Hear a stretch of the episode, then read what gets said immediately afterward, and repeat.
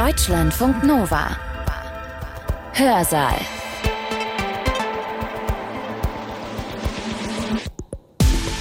Heute mit Katja Weber. Schön, dass ihr dabei seid. Freund und Helfer oder Law and Order oder rechtslastig? Über die Polizei als Teil unserer Exekutive gibt es viele Vorannahmen und ja, auch Stereotype. Tatsachen gibt es auch. Wir haben in den vergangenen Jahren von rechtsextremen Chatgruppen erfahren, von Preppern und Reichsbürgern innerhalb der Polizei, von Drohungen gegen eine türkeistämmige Anwältin aus einer Polizeiwache heraus, Hitlergruß, Gewalt gegen Flüchtlinge und so weiter. Stellt sich die Frage, wissen wir, wie viele Rechtsextreme es gibt in der Polizei und in der deutschen Justiz? Da gibt es mal Staatsanwälte wie in Thüringen oder Richter wie in Hessen, die ihre Urteile oder ihre Anklagen dann relativ unverblümt auch mit rechtsextremen Argumentationsmustern garnieren. Es gibt ein erhebliches Problem in der Polizei und ist das Problem jetzt eigentlich genauso groß wie in der Gesellschaft insgesamt oder ist es in der Polizei noch größer? Die Forschung zu Rechtsextremismus, insbesondere zu rechtsextremen Einstellungen in der Polizei, ist nicht ganz einfach. Denn wer würde das bei Umfragen schon freimütig sagen? Ja klar, ich bin rechtsextrem.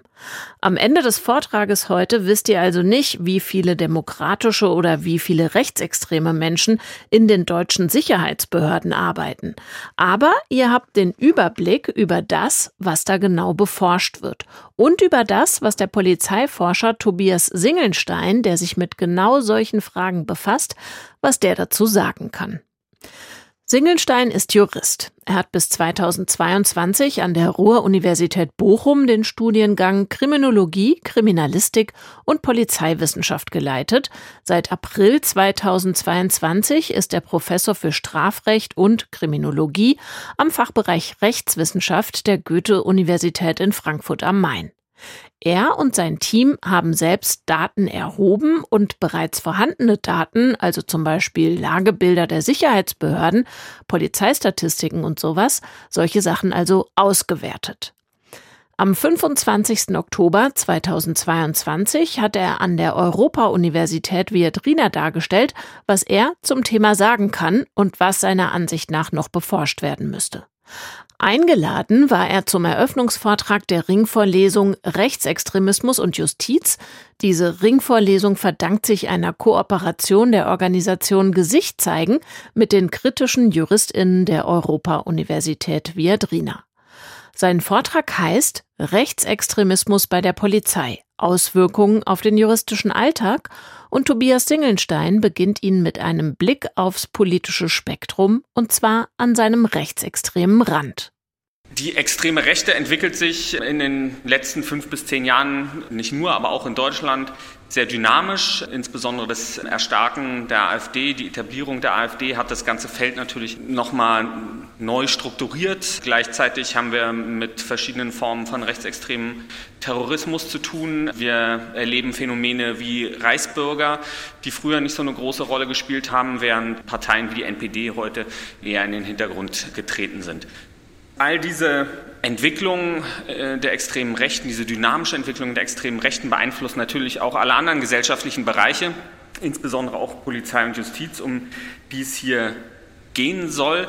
Und ich muss sagen, ähm, ich bin den Organisatoren, Organisatoren sehr dankbar, dass sie diese Ringvorlesung organisiert haben, weil bisher äh, eigentlich kaum Beschäftigung mit dieser Frage Rechtsextremismus in der Justiz zu finden ist. Es gibt diese einzelnen Fälle, die in der Öffentlichkeit aufploppen. Da gibt es mal Staatsanwälte wie in Thüringen oder Richter wie in Hessen, die ihre Urteile oder ihre Anklagen dann relativ unverblümt auch mit rechtsextremen Argumentationsmustern garnieren und dann wird es in der Öffentlichkeit ähm, diskutiert, aber dass das ganze Feld mal systematisch aufgearbeitet werden würde, ist bisher selten und deshalb ist es, glaube ich, wichtig, dass wir darüber sprechen. Für die Justiz ist das Ganze, und das ist meine Perspektive, die ich als Polizeiforscher hier heute einbringen kann und möchte, natürlich nicht nur ein eigenes Problem, weil sie selber mit Rechtsextremismus in den eigenen Reihen zu kämpfen hat, sondern auch, weil die Polizei mit Rechtsextremismus in ihrer Organisation zu kämpfen hat und sich das auf die Justiz, auf die Arbeit der Justiz auswirkt, weil sie eben auf die polizeiliche Zuarbeit angewiesen ist. Und darum soll es heute in meinem Vortrag gehen und das Ganze mache ich in vier Schritten. Ich versuche Ihnen so relativ knapp zu skizzieren, was können wir überhaupt sagen zu Rechtsextremismus in der Polizei. An zweiter Stelle soll es dann um Rassismus ähm, in der Polizei gehen. Ich bin eigentlich ein Freund davon, die beiden Bereiche auseinanderzuhalten, zu differenzieren, weil es, glaube ich, sehr unterschiedliche Bereiche sind. Aber ich glaube, es ist wichtig, Sie heute hier beide anzusprechen. Und als drittes will ich dann zumindest so ein, eine Skizze liefern, ähm, inwiefern sich solche Einstellungen, solche Praxen in der Polizei dann auch auf den juristischen, auf den justiziellen Alltag auswirken können bevor ich zu meinem Schluss komme. Ich fange also an mit der Frage, was können wir überhaupt sagen zu Rechtsextremismus in der Polizei? Rechtsextremismus hat selbst schon eine große Bandbreite. Ich hatte es eingangs versucht, ganz grob zu skizzieren, von rechtsextremen Terrorismus bis hin zur AfD, zu dem, was man so als neuer Rechter oder als Braunzone bezeichnet und auch was wir in der Polizei an rechtsextremen Einstellungen, an rechtsextremen Praxen sehen, hat eine große Bandbreite. Das sieht man an zwei Beispielen, die ich Ihnen hier kurz nennen will, die man vielleicht so ein bisschen als Pole dessen bezeichnen kann. Auf der einen Seite haben wir in den vergangenen zwei, drei Jahren viel gehört über Chatgruppen mit rechtsextremen und rassistischen Inhalten in der Polizei. Das waren Zufallsfunde, die im Zuge von anderen Ermittlungen gegen PolizeibeamtInnen zutage getreten sind. Das heißt, da wurden Handys beschlagnahmt und die Chatgruppen angeguckt und nur zufällig ist man darauf gestoßen, dass es da diese politischen Inhalte in polizeilichen Chatgruppen gibt. Das war vor allem in NRW, aber auch in Hessen und in verschiedenen anderen Bundesländern der Fall.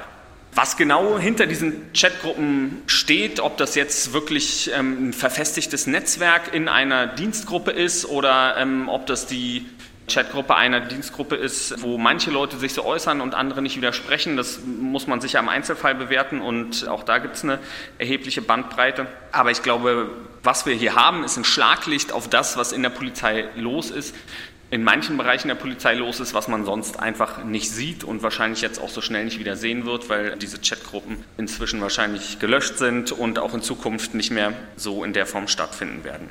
Das andere Beispiel ist Hannibal oder Nordkreuz. Das ist ein Netzwerk von rechtsextremen Preppern, mit, vor allem in Mecklenburg-Vorpommern, mit starken Bezügen auch in die Sicherheitsbehörden, wo also auch hochrangige Polizeibeamte Mitglieder sind, beteiligt sind und wo man sagen muss, das ist also ein richtiges organisiertes rechtsextremes Netzwerk unter Beteiligung der Sicherheitsbehörden. Und ich glaube, diese beiden Phänomene, über die wir in den vergangenen beiden Jahren, drei Jahren viel gehört haben, viel diskutiert haben, machen die Bandbreite deutlich des Problems, über das wir hier sprechen.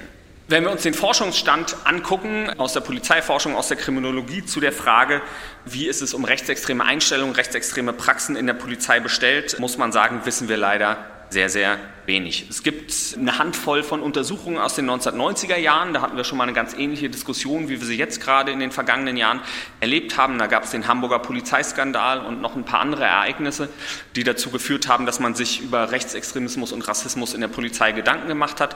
Und da ist so eine Reihe von Studien entstanden, fünf bis zehn Studien, die ein ganz interessantes Bild über die damalige Zeit liefern. Ich habe Ihnen einfach mal so drei Beispiele mitgebracht. Es gab zum Beispiel in der westdeutschen Großstadt 1996 eine Untersuchung, wo rauskam, dass 15 Prozent der BeamtInnen ähm, verfestigte fremdenfeindliche Einstellungen haben. Es gab eine Untersuchung zu Frankfurt und da haben, haben relativ große Anteile zum Beispiel der Aussage zugestimmt, dass Frankfurt eine Stadt mit zu vielen Ausländern sei. Und es gibt eine Untersuchung zu Duisburg, die zu dem Ergebnis kam, dass 60 Prozent der BeamtInnen stark oder mittelmäßig mit solchen Einstellungen belastet gewesen sind. Schon damals ist man also zu dem Ergebnis gekommen, es gibt ein erhebliches Problem in der Polizei und wir haben eigentlich schon damals darüber diskutiert, über die Frage diskutiert, ist das Problem jetzt eigentlich genauso groß wie in der Gesellschaft insgesamt oder ist es in der Polizei noch größer als in der Gesellschaft? Dieses Problem der Affinität zu extremen Rechten in der Polizei ist jetzt nichts, was nur auf Deutschland beschränkt ist, sondern es ist ein Phänomen, das wir in vielen anderen Ländern auch sehen, beispielsweise Griechenland, beispielsweise Spanien. Und man wird wahrscheinlich sagen können, dass die Sicherheitsbehörden und insbesondere die Polizei oder Teile dieser Organisation zu allen Zeiten und in allen Ländern eine gewisse Affinität zu extremen Rechten haben. Ähm, das wird im Allgemeinen damit erklärt, dass es bestimmte Strukturidentitäten gibt zwischen rechtsextremen Einstellungen und der Polizei als hierarchischer Organisation, als Organisation, deren Aufgabe darin äh, besteht, Recht und Ordnung herzustellen und die auch eine bestimmte Kultur, einen bestimmten Habitus mitbringt, die jedenfalls Überschneidungen mit der extremen Rechten zeigen. Die Forschung zu Rechtsextremismus, insbesondere zu rechtsextremen Einstellungen in der Polizei, ist nicht ganz einfach. Es gibt im Prinzip zwei große methodische Herangehensweisen, die favorisiert werden. Auf der einen Seite gibt es sogenannte Einstellungsuntersuchungen, das heißt, man führt Befragungen durch, in der Regel quantitative Befragungen ähm, und versucht so Einstellungen von Polizeibeamtinnen zu ermitteln. Das ist zum Beispiel das, was auch gerade die Megavo-Studie, also die Polizeistudie des Bundesinnenministeriums an der Deutschen Hochschule der Polizei, probiert. Und das andere ähm, ist teilnehmende Beobachtung, das heißt ähm, eher eine qualitative Herangehensweise. Die Forscherinnen und Forscher begeben sich also mit den PolizeibeamtInnen in deren Alltag, beobachten die bei ihrer Praxis. Sie können sich vorstellen, bei beiden Methoden ist es wie immer so äh, in der empirischen Sozialforschung, gibt es erhebliche Schwierigkeiten. Bei den Einstellungen ist es methodisch anspruchsvoll, Items, Fragestellungen zu formulieren, die auch tatsächlich dann das erfragen, was man herausbekommen möchte, ohne dass es zu aufdringlich, zu auffällig ist. Man kann natürlich nicht fragen, sind Sie rechtsextrem eingestellt, sondern man muss das Ganze in spezifische Items verpacken. Und bei der teilnehmenden Beobachtung besteht die Herausforderung natürlich darin, dass die Beamtinnen und Beamten ja wissen, dass die Forscherinnen und Forscher mit dabei sind, ihnen auf die Finger gucken es ist die Frage, wie sehr man das ausblenden kann und wie sehr man dann wirklich ein realistisches Abbild von dem kriegt, was da stattfindet. Eine dritte Sache, die wir jetzt relativ neu haben, sind die Lagebilder der Sicherheitsbehörden, die angefertigt worden sind nach den Diskussionen in den vergangenen zwei, drei Jahren, insbesondere nach diesem Auffinden der Chatgruppen. Ähm, da hat auch die Politik sich gedacht, okay, da müssen wir mal genauer hingucken und da werfen wir mal einen genauen Blick drauf. Ich würde diese Lagebilder nicht überschätzen, ne, weil sie sind erstens nur, ein, sie präsentieren nur das Hellfeld, sie präsentieren nur die Fälle, die in der Organisation Polizei tatsächlich bekannt geworden sind und erfasst worden sind. Das heißt, die Fälle, wo Disziplinarverfahren eingeleitet worden sind, wo es also bestimmte Vorfälle gab, die über Einstellungen hinausgegangen sind und die dann auch registriert worden sind. Und auf der anderen Seite, wenn man mal mit Verfassungsschützern spricht über die Erstellung dieser Lagebilder, dann stellt man fest, dass die Polizeibehörden selbst den Verfassungsschutzbehörden gar nicht so gerne Auskunft darüber geben, was denn bei ihnen los ist und sich ähm, mitunter auch darüber beschweren, dass gar nicht genug Daten weitergegeben werden. Also diese Lagebilder, die gerade erstellt werden, demnächst soll es wieder eins geben, die in den vergangenen Jahren schon präsentiert worden sind, sind bestimmt auch ein interessantes Instrument, um einen Blick auf das Problem zu bekommen, aber man muss sich immer klar machen, dass es nur einen kleinen Ausschnitt dessen wiedergibt, was in der Organisation los ist.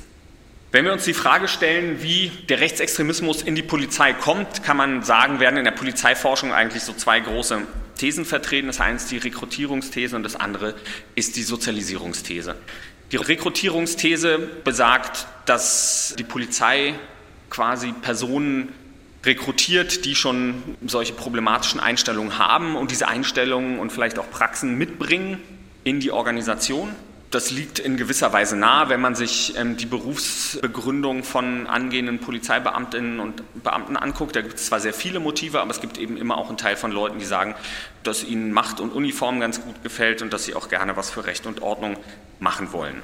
In der Forschung heute ein bisschen als wichtiger eingeschätzt wird allerdings die Sozialisierungsthese, die besagt, dass sich solche Einstellungen in der Praxis der Polizei herausbilden. Das ist also weniger das Problem der Leute ist, die in die Organisation kommen, sondern dass es die Tätigkeit in der Organisation ist, die dann dazu führt, dass solche Einstellungen herausgebildet werden. Und es gibt zum Beispiel eine, eine Untersuchung von, von vor zwei, drei Jahren aus NRW, eine der wenigen neueren Untersuchungen, die seit den 1990er Jahren entstanden ist, die allerdings nicht zu Rechtsextremismus, sondern zu Fremdenfeindlichkeit durchgeführt worden ist. Und da wurden KommissaranwärterInnen in NRW befragt und zwar in mehreren Zeitpunkten. Einmal am Beginn der Ausbildung, dann nach dem ersten Jahr der Ausbildung und am Ende der Ausbildung und dann nochmal ein Jahr, nachdem sie in der Praxis waren. Und es hat sich gezeigt, am Anfang der Ausbildung waren die Einstellungen, die problematischen Einstellungen bei den KommissaranwärterInnen ungefähr so ausgeprägt wie in der Gesellschaft insgesamt.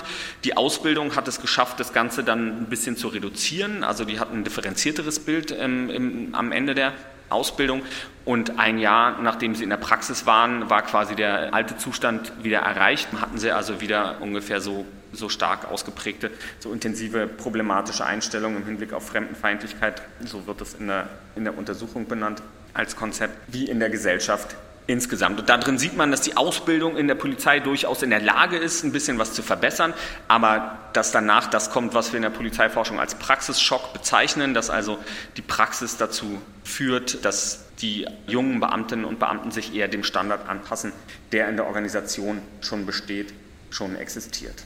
In der Forschung über die Sozialisierungsthese wird die Herausbildung rechtsextremer Einstellungen in der polizeilichen Praxis oft mit negativen Erfahrungen, mit dienstlichen Belastungen begründet, also dass die Beamtinnen und Beamten bestimmte gesellschaftliche Bereiche sehen, das dann generalisieren und für die gesellschaftliche Wirklichkeit halten und sich auf Basis dessen solche Einstellungen herausbilden würden. Das alleine reicht mit Sicherheit nicht aus, sondern es müssen andere Umstände dazukommen.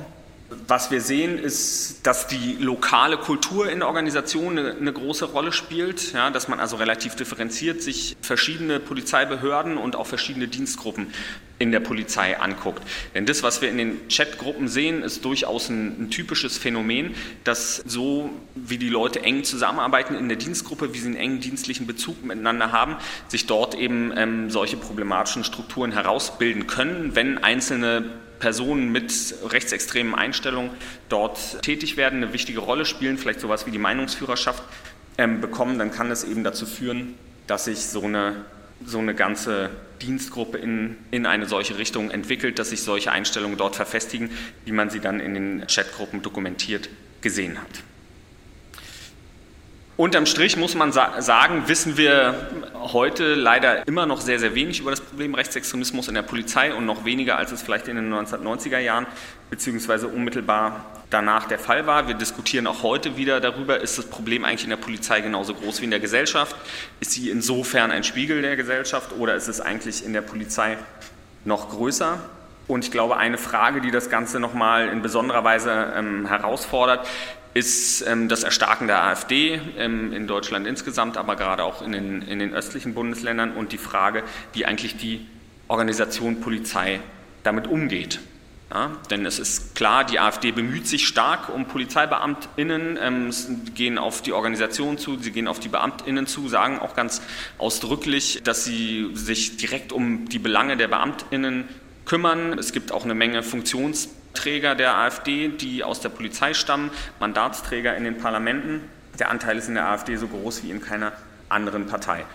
Und für die Polizei als Organisation stellt sich natürlich die Frage, wie sie jetzt mit diesem Problem umgeht, dass es mutmaßlich in ihren Reihen erhebliche Zustimmung für eine Partei gibt, die zur extremen Rechten gehört, die rechtsextrem ist und die zumindest in Teilen vom Verfassungsschutz auch beobachtet wird. Ähm, die Politik und auch die Polizei schrecken da momentan noch ein ganzes Stück weit zurück, da äh, entsprechend mit Disziplinarverfahren vorzugehen, weil die Rechtsprechung diesbezüglich sehr, sehr streng ist und gesagt wird, die bloße Mitgliedschaft in einer nicht verbotenen Partei genügt eben nicht, sondern es kann allenfalls ein Anhaltspunkt sein und es muss immer individuell für jeden Beamtin, für jede Beamtin festgestellt werden, dass es darüber hinausgehende Anhaltspunkte dafür gibt, dass das Vertrauensverhältnis zum Dienstherrn so zerrüttet ist, dass man auch härtere Disziplinarmaßnahmen verhängen kann. Gut, so viel vielleicht erstmal zur Frage Rechtsextremismus in der Polizei. Eine andere und davon zu trennende Frage, die aber natürlich damit zusammenhängt, ist, wie ist es eigentlich um den Rassismus in der Polizei bestellt? Ich glaube, die Frage, was Rassismus überhaupt ist, müssen wir jetzt hier nicht vertiefen. Ich habe es mal als Folie mitgebracht, aber es ist ein gesellschaftliches Verhältnis der Über- und Unterordnung verschiedener Gruppen in der Gesellschaft, was ideologisch begründet wird und auf Zuschreibungen basiert. Das ist früher vorrangig biologisch begründet worden, ähm, heute vielfach auch kulturell. Es führt halt zu Auf- und Abwertungen, stellt eine soziale Hierarchie in der Gesellschaft her. Die Angehörigen der so gebildeten Gruppen werden als andersartig, nicht zugehörig definiert und die Angehörigen solcher Gruppen werden eben nicht mehr als Individuen, sondern vor allem als Angehörige solcher Gruppen wahrgenommen. Und daraus ergibt sich schon, dass das natürlich für, für die Polizei und für die polizeiliche Praxis ein erhebliches Problem darstellen kann. Und die Diskussion, die Debatte in den vergangenen Jahren hat gezeigt, dass wir uns das auch wirklich intensiv angucken müssen.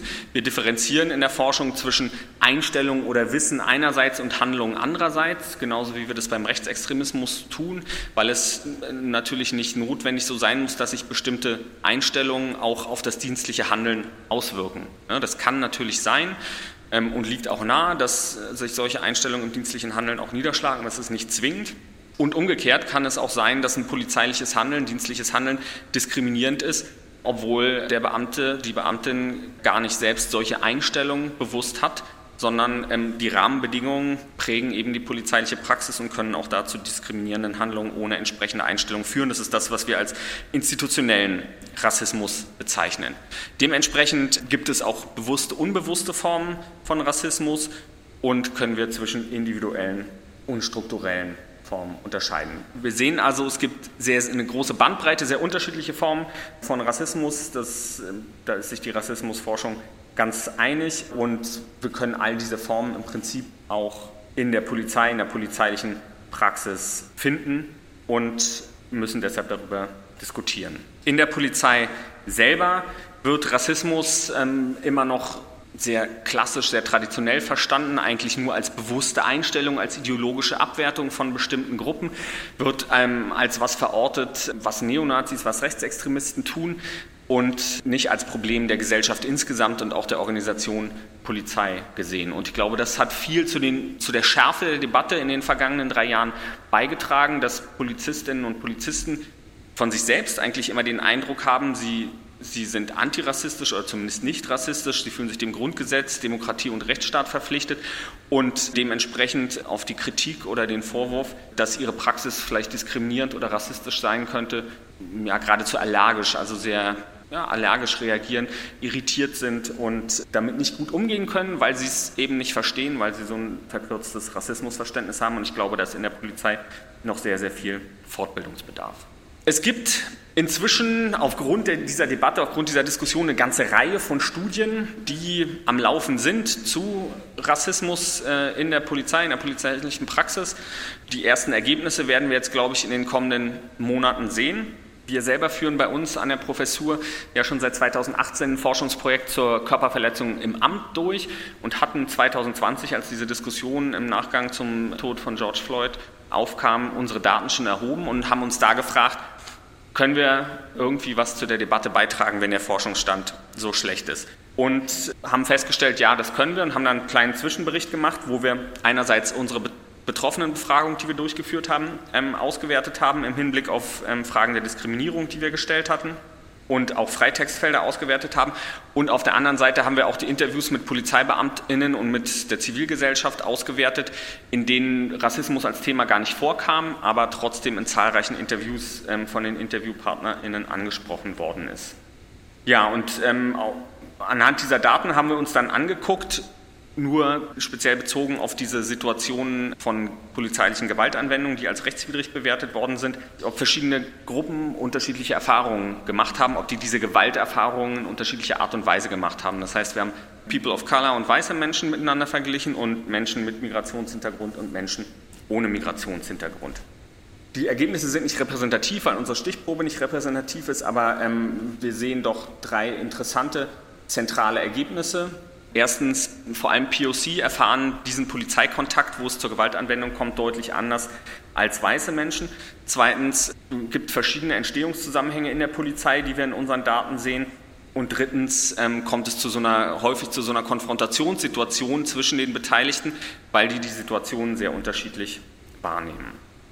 Wenn wir uns erstmal angucken, warum überhaupt der Polizeikontakt entsteht, und das ähm, zeigen die Ergebnisse hier, sieht man in den ersten beiden Säulengruppen, dass äh, vor allem POC, aber auch Menschen mit Migrationshintergrund in unserer Stichprobe aus, Unterschied, aus anderen Gründen mit der Polizei in Kontakt kommen als Personen ohne Migrationshintergrund. Sie rufen seltener die Polizei äh, wegen eines Konflikts und auf der anderen Seite geraten sie häufiger aufgrund von Personenkontrollen in Kontakt mit der Polizei. Und das ist, wie gesagt, nicht repräsentativ, deshalb darf man es nicht überbewerten, aber es ist natürlich ein deutlicher Hinweis auf das, was wir als Racial Profiling bezeichnen und was man als Praxis mittlerweile auch wissenschaftlich, auch für Deutschland, ganz gut untersucht hat. Ähm, das ist also eigentlich nichts mehr, wo wir darüber diskutieren müssen, ob es das tatsächlich gibt, sondern das ist sehr gut belegt, dass es das gibt. Wir haben die Betroffenen dann gefragt, ähm, ob sie sich von der Polizei anders behandelt gefühlt haben als andere Personen. Ob sie den Eindruck hatten, ob, dass sie aufgrund einer bestimmten Eigenschaft, die sie tatsächlich haben oder die ihnen üblicherweise zugeschrieben wird, anders behandelt werden. Und auch das haben wir wieder für die verschiedenen Gruppen differenziert abgefragt. Und es gab sehr viele Leute, die gesagt haben, sie haben sich diskriminiert gefühlt, also 31 Prozent auch bei den Personen ohne Migrationshintergrund, weil da wurden auch solche Dinge wie politische Einstellungen oder äußeres Erscheinungsbild oder so abgefragt. Aber wir sehen, dass insbesondere People of Color ähm, sich besonders häufig diskriminiert gefühlt haben und die natürlich auch entsprechend wegen ähm, ihrer kulturellen ethnischen Zugehörigkeit, Hautfarbe, Sprache der Dinge, in denen sich ähm, quasi ihr POC-Sein spiegelt. Ja, zweitens haben wir uns dann die Frage gestellt, wie kommt es zu diesen Diskriminierungserfahrungen? Und wir sehen in unseren Daten eigentlich drei Gründe. Das erste ist schon intendierter Rassismus bei den Beamtinnen und Beamten. Wir können nicht sagen anhand unserer Daten, wie häufig das ist, wie verbreitet das Problem ist, aber wir sehen in, in dem Material, dass es dieses Problem gibt. Erstens in den Freitextfeldern der Befragung, wo die Betroffenen zum Beispiel sowas wie demütigende Beleidigungen und ähnliche Dinge schildern, aber auch in den Interviews mit den Polizeibeamtinnen, die davon berichten, dass sie das bei Kolleginnen und Kollegen erlebt haben. Vielleicht bedeutsamer sind aber zwei andere Formen, die wir als Erfahrungswissen und verräumlichtes Polizeihandeln bezeichnet haben in unserem Zwischenbericht und die ich Ihnen ganz kurz an zwei Beispielen vorstellen möchte. Das ist hier ein Interviewzitat zum Erfahrungswissen. Wir alle handeln in sozialen Situationen nicht im luftleeren Raum, sondern wir gehen in soziale Situationen hinein mit einem bestimmten Bild, mit einer bestimmten Erwartung von dieser Situation. Das heißt, wir haben eine Vorstellung davon, wen treffen wir da, was passiert da. Und diese Vorstellung, die bilden wir aufgrund von Wissen, was wir haben, aus vorangegangenen Erfahrungen, aus Erzählungen, die wir von anderen Leuten gehört haben, Wissen, was wir mit anderen Menschen geteilt haben. Und so arbeitet natürlich auch die Polizei, dem kann man sich gar nicht entziehen. Jeder Mensch geht so in soziale Situationen hinein und das tun natürlich auch die Beamtinnen und Beamten. Dieses Erfahrungswissen kann sich also aus ganz unterschiedlichen Quellen speisen, eigenen Erfahrungen, anderem Wissen, wenn man Zeitung gelesen hat, aber auch bestimmten Narrativen, die in der Organisation Polizei bestehen oder auch dem gesellschaftlichen Diskurs. Und so ein Erfahrungswissen kann natürlich auch Stereotype umfassen, kann auch Vorurteile oder Zuschreibungen beinhalten. Und es wird eben problematisch, wenn so bestimmte Gruppen, äh, bestimmten Gruppen bestimmte Eigenschaften pauschal zugeschrieben werden. Zum Beispiel eine mangelnde Akzeptanz der Polizei, andere Moralvorstellungen als der Mehrheitsgesellschaft oder eine besondere Kriminalitätsbelastung, weil solche Pauschalisierungen können dann eben dazu führen, dass die Personen nicht mehr als Individuen wahrgenommen werden, sondern vorrangig als Angehörige dieser Gruppe und das dann das dienstliche Handeln der Polizei beeinflusst. Es kann zum Beispiel dazu führen, dass People of Color als gefährlicher wahrgenommen werden oder eher verdächtig erscheinen als weiße Personen. Das Ganze ist aber, findet man in der Polizei nicht nur personenbezogen, sondern auch ähm, als sogenanntes verräumlichtes Polizeihandeln. Das heißt, ähm, die Polizei agiert stark räumlich, das heißt, sie schätzt bestimmte Orte in einer bestimmten Art und Weise ein. Besondere Ausdrucksformen davon sind Brennpunkte, Gefahrengebiete, kriminalitätsbelastete Orte, die nach den Polizeigesetzen ausgewiesen werden können. Das ist in den verschiedenen äh, Bundesländern rechtlich unterschiedlich ausgestaltet und es gibt auch unterschiedliche Begriffe dafür. Und Natürlich gehen Beamtinnen und Beamte an solchen Brennpunkten anderen, anders in ihre Praxis rein als an anderen Orten. Also vielleicht für, für Berlin gesprochen, wenn ich ähm, zum Alex fahre, wenn ich nach Kreuzberg fahre, ist es was anderes, als wenn ich nach Zehlendorf fahre.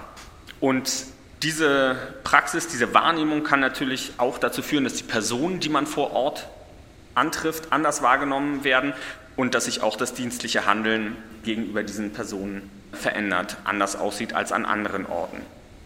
Solche Stereotype, sowohl aus dem Erfahrungswissen als auch aus dem verräumlichten Polizeihandeln, müssen den einzelnen Beamtinnen und Beamten nicht notwendig bewusst sein, sind es oft nicht, sondern das können auch unbewusste Stereotype sein, die nichtsdestotrotz dann als Form ähm, auch eines strukturellen oder institutionellen Rassismus zu einer diskriminierenden Praxis führen können. Ja, das Ganze ist dann auch, das ist auch noch eine relativ junge äh, Untersuchung durch den Afrozensus bestätigt worden, der vor nicht allzu langer Zeit erschienen ist und wo ich Ihnen einfach nochmal zwei Grafiken mitgebracht habe. Es ist also eine groß angelegte Untersuchung, Befragung von äh, schwarzen Menschen in Deutschland. Und hier sehen Sie zum Beispiel, dass mehr als die Hälfte der Afrozensus-Befragten 56,7 Prozent angegeben haben, dass sie bereits ohne erkennbaren Grund von der Polizei kontrolliert worden sind. Und drei von zehn Befragten, ähm, also fast 30 Prozent, geben an, dass es ihnen manchmal oft oder sehr häufig passiert. Und das ist was, was wir auch in unserer Befragung gesehen haben. Viele der, der POC sagen, dass es eine Erfahrung ist, die, die halt zu ihrem Leben dazugehört, die sie wiederholt machen, ähm, die jetzt kein Ausreißer oder keine, keine Ausnahme ist. Und das Ganze, und das ist ganz interessant, für den Afrozensus schlägt sich dann auch gleich im Vertrauen in die verschiedenen Organisationen nieder. Wenn Sie hier ganz unten gucken, in die dritte Zeile von unten sehen Sie Polizei und Sicherheitsbehörden ist also eine der Institutionen, denen mit am wenigsten vertraut wird. Wie können sich solche Einstellungen, solche Praxen in der Polizei, rechtsextreme wie rassistische, nun auf die Justiz auswirken, im juristischen Alltag auswirken? Das ist ähm, meine dritte Fragestellung. Und die ist gar nicht so einfach zu beantworten, weil sie natürlich eine relativ spezifische Fragestellung ist, zu der es noch viel weniger Material gibt, jedenfalls was die empirische Seite angeht, als äh, das, was wir über die Polizei sagen können. Zunächst, was man als relativ gesichert annehmen kann, ist, dass sich solche Einstellungen, sowohl rechtsextreme als auch rassistische, das hatte ich gerade schon ausgeführt, auf die polizeiliche Praxis auf der Straße auswirken. Ja? Und das ist vielleicht ähm, aus, aus Sicht der Polizeiforschung jedenfalls auch die allerwesentlichste Auswirkung, weil es schlägt sich nieder in Verdachtsstrategien und darin, wie Bürgerinnen und Bürger behandelt werden, und kann sich in entsprechend ungleichen Praxen eben auswirken. Aber, und das ist ja das eigentliche Thema der Ringvorlesung, es kann sich natürlich auch als Folge für die Justiz auswirken und auch das in unterschiedlicher Weise. Zum einen kann die Justiz selbst mit solchen Vorfällen befasst sein, zum Beispiel im Rahmen von Disziplinarverfahren. Ähm, ich hatte schon gesagt, bisher legt die Rechtsprechung einen relativ strengen Maßstab an, was rassistische Einstellungen oder gruppenbezogene Menschenfeindlichkeit insgesamt oder Rechtsextremismus angeht und legt einen sehr hohen Maßstab an. Ähm, gerade in NRW ist Innenminister Reul ja auch in verschiedenen Verfahren damit gescheitert, Teilnehmende dieser Chatgruppen aus dem Dienst zu entfernen. Und ich glaube, die Diskussion in den kommenden Jahren wird zeigen, inwiefern sich hier in der Justiz in Zukunft Maßstäbe verschieben werden, ob es in Zukunft einfacher möglich wird, entsprechende Disziplinarmaßnahmen gegen Polizeibeamtinnen zu verhängen. Aber, und das ist die zweite Sache, die scheint mir eigentlich bedeutsamer zu sein, die Polizei ist, ein, ist, eine Organisation, die ganz eng mit der Justiz zusammenarbeitet, die, wenn man so will, für die Polizei vielfältige Dienstleistungen vornimmt und auch an der Stelle können sich entsprechende Einstellungen auswirken. Einmal im Bereich der Gefahrenabwehr, ja, wo die Polizei tätig wird, vielleicht auch bestimmte Ermittlungen ähm, äh, vornimmt, die nachher in der Justiz äh, eine Rolle spielen, aber vor allem auch, und das spielt für mich als Strafrechtler natürlich die hervorgehobene Rolle, in der Strafverfolgung, wo die Polizei als Strafverfolgungsbehörde zusammen mit der Staatsanwaltschaft äh, eigentlich im Wesentlichen das Strafverfahren prägt, bevor es, wenn überhaupt, zum Gericht kommt. Werfen wir also einen, einen kurzen Blick darauf. Was macht die Polizei eigentlich im Strafverfahren? 163 Absatz 1 Satz 1 StPO sagt, dass die Polizei von sich aus Straftaten erforschen kann, das sogenannte Recht des ersten Zugriffs hat. Und das passiert in der Praxis auch durchaus häufig. Ja, wenn die Polizei auf Verdachtssituationen trifft, dann beginnt sie da schon ähm, mit den Ermittlungen, stellt äh, die notwendigen Dinge in der Regel selber fest und in, in, vielen Fällen der leichten und auch der mittleren Kriminalität führt sie praktisch schon äh, relativ umfassend die Ermittlungen, legt die Akte an und übersendet das Ganze eigentlich erst an die Staatsanwaltschaft, wenn die wesentlichen Dinge schon getan sind. Und die Staatsanwaltschaft guckt dann nochmal rein und überlegt, ob man da vielleicht noch was tun könnte, noch was ermitteln könnte. Aber häufig ist es auch so, dass die Staatsanwaltschaft dann eigentlich auf Basis dessen, was sie da vorfindet, ihre Abschlussentscheidung im Ermittlungsverfahren trifft. Man kann also sagen, dass die Polizei mit ihrer Ermittlungstätigkeit heute eine sehr viel mächtigere Stellung, eine sehr viel wichtigere Stellung im Strafverfahren hat, als das Gesetz es eigentlich vorsieht. Ja, weil eigentlich ist die Staatsanwaltschaft Herrin des Ermittlungsverfahrens. Sie soll das Verfahren leiten, sie soll bestimmen, was dort stattfindet, in welche Richtung ermittelt wird, welche Ermittlungsmaßnahmen durchgeführt werden. In der Praxis, gerade im Feld der leichten und mittleren Kriminalität, ähm, hat aber eigentlich die Polizei das Heft des Handelns in der Hand. Im Bereich der schwereren Kriminalität, ähm, insbesondere bei Kapitaldelikten, sieht es ein bisschen anders aus. Da haben die Staatsanwaltschaften mehr Ressourcen, auch selber aktiv zu werden und da leiten sie die Ermittlungen ähm, auch eher, als es in, im Bereich leichter und mittlerer Kriminalität der Fall ist. Aber gerade das, was so das Alltagsgeschäft, die große Masse der Justiz ausmacht, ist der Einfluss der Polizei auf das Ermittlungsverfahren doch ganz immens. Und ich glaube, diesen Einfluss sollte man nicht unterschätzen, weil am Anfang in diesem ersten Abschnitt des Strafverfahrens entsteht die Akte, die das ganze weitere Verfahren prägt und entscheidend dafür ist, wie ein Strafverfahren aussieht, welche Richtung es nimmt, ob es im Ermittlungsverfahren eingestellt wird oder ob es angeklagt wird und unter welchen Vorzeichen es dann zur Hauptverhandlung kommt. Man kann also zusammengefasst sagen, zwar ist die Polizei vor allem und nur am Anfang des Strafverfahrens so bedeutsam in, äh, tätig und in der Rolle. Aber das ist auch der ganz entscheidende Teil, weil er stellt die Weichen für diese wesentliche Entscheidung und er prägt, weil die Akten dort gemacht werden, auch alle weiteren Verfahrensabschnitte. Und wie wichtig diese ersten Verfahrensabschnitte sind und wie maßgeblich sie die Praxis beeinflussen, kann man auch ähm, anhand des Trichtermodells sehen, was die meisten von Ihnen wahrscheinlich kennen, weil daran sehen wir, wie viele Verfahren überhaupt am Ende bis zum Gericht kommen und nicht schon bei der Staatsanwaltschaft scheitern. Also wir haben ungefähr im Augenblick 5 Millionen Verdachtssituationen, die in, den, äh, in der PKS, in den amtlichen Statistiken erfasst werden, von denen 2,9 Millionen aufgeklärt werden. Und ähm, wir hatten hier 2021 1,89 Millionen Tatverdächtige, die man also unter Umständen hätte anklagen können. Tatsächlich abgeurteilt wurden aber nur 852.000. Das heißt, Sie sehen schon, der größere Teil der Beschuldigten kommt gar nicht vor Gericht, sondern bleibt bei den Staatsanwaltschaften hängen und wird dort im Wege der Opportunitätseinstellung behandelt, also gegen Auflage wird dann dort das Verfahren eingestellt. Und diese Weichenstellung, ob es im Ermittlungsverfahren bleibt oder ob es zur Anklage kommt und bis zum Gericht geht, das hängt ganz maßgeblich eben auch davon ab, wie die Polizei arbeitet und das ist eine Stelle, wo sich natürlich entsprechende Einstellungen auswirken können. Wie können sich solche Einstellungen auswirken?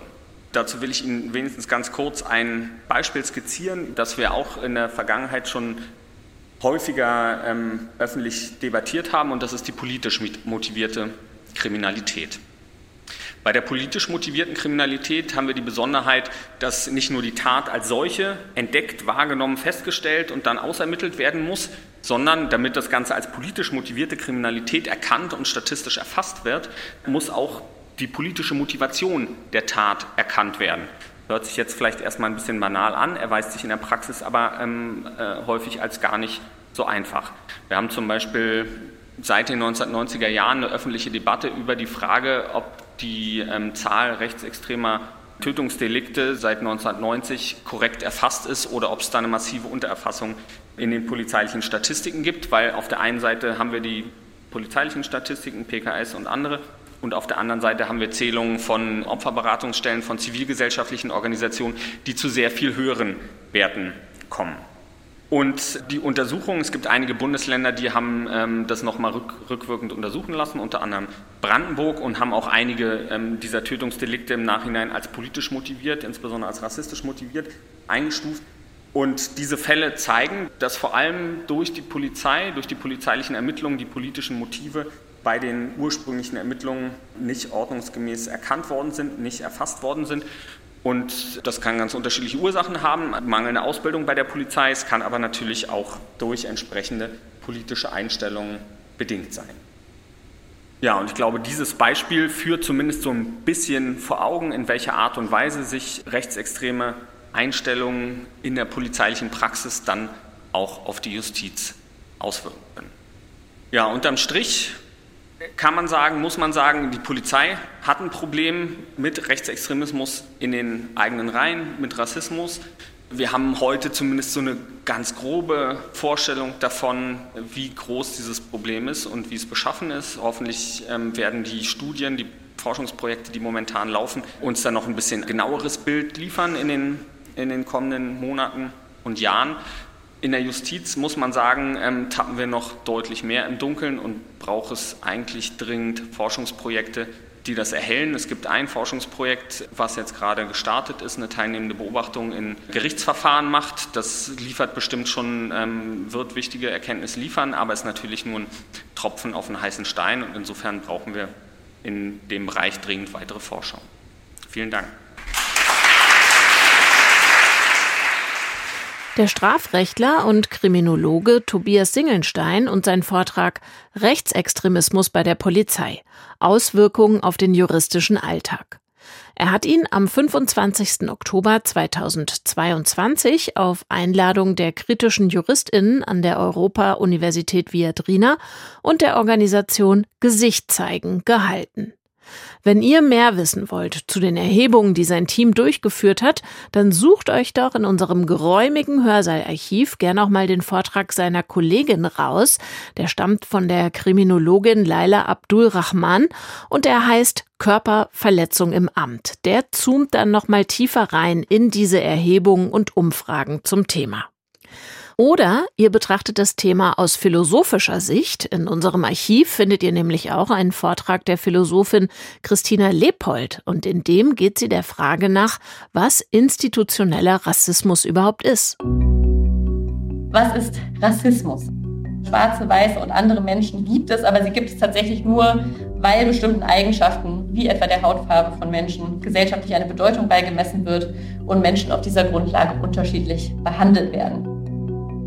Wenn wir daran interessiert sind, an diesen Benachteiligungen etwas zu ändern, glaube ich, dass man die Ursachen dieser Benachteiligung differenziert beschreiben muss. Wie sollten wir institutionellen Rassismus begreifen? Die Antwort auf diese und viele andere Fragen findet ihr unter deutschlandfunknova.de slash Hörsaal. Für heute wieder mal vielen Dank für eure Neugierde und euer Interesse. Bis bald. Deutschlandfunk Nova Hörsaal. Jeden Sonntag neu. Auf deutschlandfunknova.de und überall, wo es Podcasts gibt. Deine Podcasts.